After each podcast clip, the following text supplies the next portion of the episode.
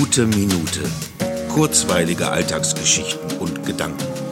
Mein Name ist Matthias Hecht und jetzt geht's auch schon los. Ich rede nicht von Helden.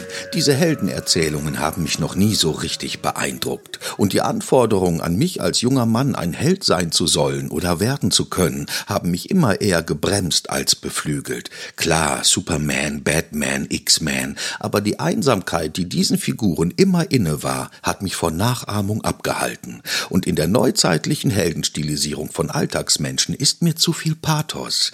Aber ich zolle Menschen, die sich durch Extremsituation kämpfen, eine Menge Respekt, wie zum Beispiel dem Inhaber meines Stammcafés um die Ecke, der im Moment seinen Betrieb nur fortsetzen kann, weil er seinen Verkaufstresen an die offene Eingangstür geschoben hat und alles to go anbietet.